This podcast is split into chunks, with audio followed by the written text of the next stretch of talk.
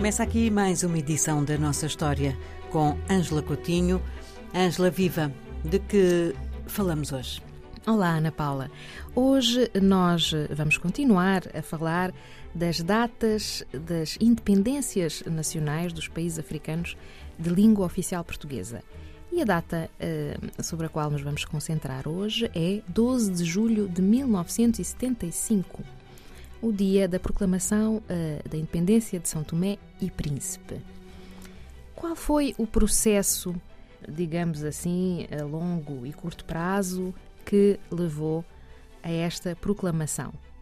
Uh, bom, teremos de falar aqui um pouco de como se processou esta reivindicação, sabendo que uh, não houve luta armada no arquipélago de São Tomé e Príncipe, assim como não houve em Cabo Verde, uhum.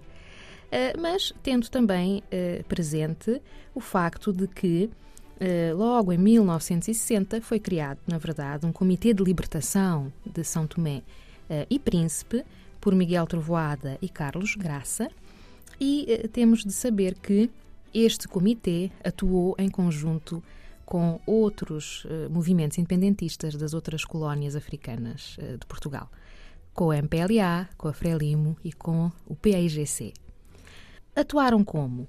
Como se sabe e já foi dito, não tendo havido luta armada nem grandes reivindicações no próprio território insular, atuaram a partir uh, de outros territórios africanos e, uh, do ponto de vista mais ideológico, com programas uhum. de rádio, imprensa escrita, houve também uma cisão e, em 1965, foi criado um outro comitê por Hugo de Menezes e Tomás Medeiros.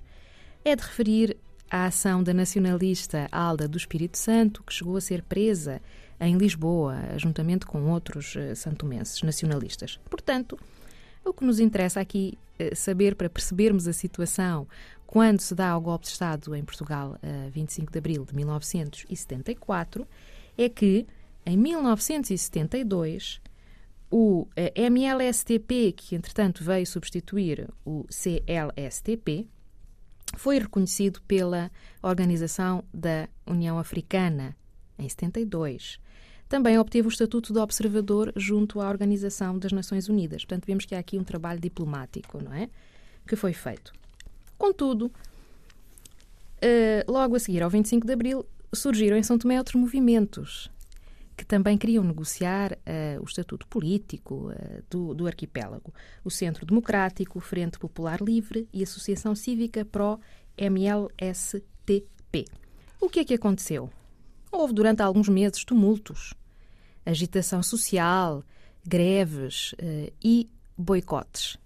Contudo, o PAIGC da Guiné-Bissau, curiosamente, que foi o primeiro movimento a negociar com o governo português o reconhecimento da independência, neste caso da Guiné-Bissau, assinou um acordo uh, que implicava também os outros territórios africanos.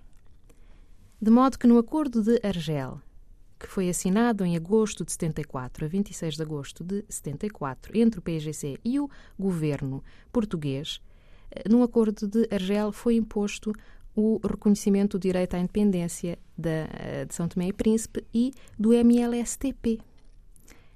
De forma que, qual foi o caminho a seguir? Em dezembro, foi empossado um governo de transição, a 21 de dezembro de 74, dirigido pelo alto comissário Pires Veloso, português, eh, e que integrava membros do MLSTP e também de um destes outros uh, organismos, a Associação Cívica. Entretanto, um dos objetivos deste, como de, dos outros governos de transição, era justamente organizar eleições uh, para a proclamação da independência, o que foi feito. Eleições para uma Assembleia Constituinte, que foi eleita a 7 de julho de 1975 mas com uma única lista. Ah, bom. Exato. Portanto, apresentou-se a estas eleições apenas o MLSTP, Movimento para a Libertação de São Tomé e Príncipe, e temos assim então, no dia 12 de julho, efetivamente, do ano de 1975, a proclamação da independência da República Democrática de São Tomé e Príncipe, com o presidente eleito Manuel Pinto da Costa e com um regime de partido único, como sucedeu em todos os outros uh, territórios que tinham estado sob domínio português. Falamos de outra independência na próxima semana. Sim, sim. Ainda nos falta Cabo Verde e Guiné para fechar este ciclo, Ana Paula. Então, até para a semana. Até para a semana. Obrigada.